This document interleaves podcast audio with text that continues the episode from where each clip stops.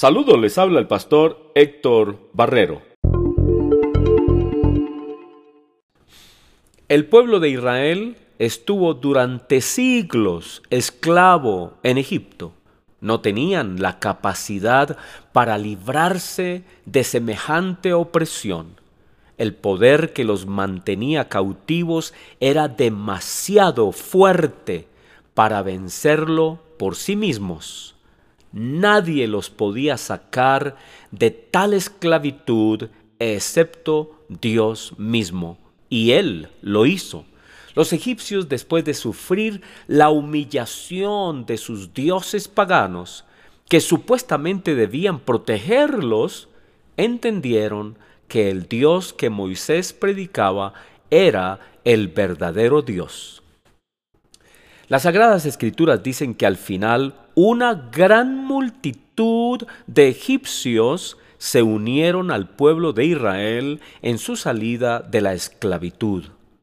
El mensaje de Dios por medio de las plagas produjo arrepentimiento en miles, miles de egipcios. Más que la ira de Dios, las plagas fueron la revelación de quién era el Dios verdadero y el amor que él tenía por su pueblo Israel. Israel también necesitaba saberlo. Supieron que tenían un Dios que los amaba por la obediencia de sus padres los patriarcas, a los cuales Él les había hecho las promesas.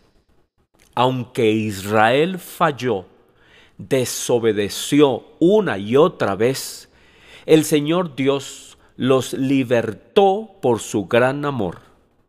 Cuando salieron de Egipto celebraron la Pascua, la fiesta de la libertad. Las escrituras dicen que el Señor Jesucristo es nuestra Pascua, nuestra libertad, nuestro libertador. Nadie más nos podía dar semejante libertad.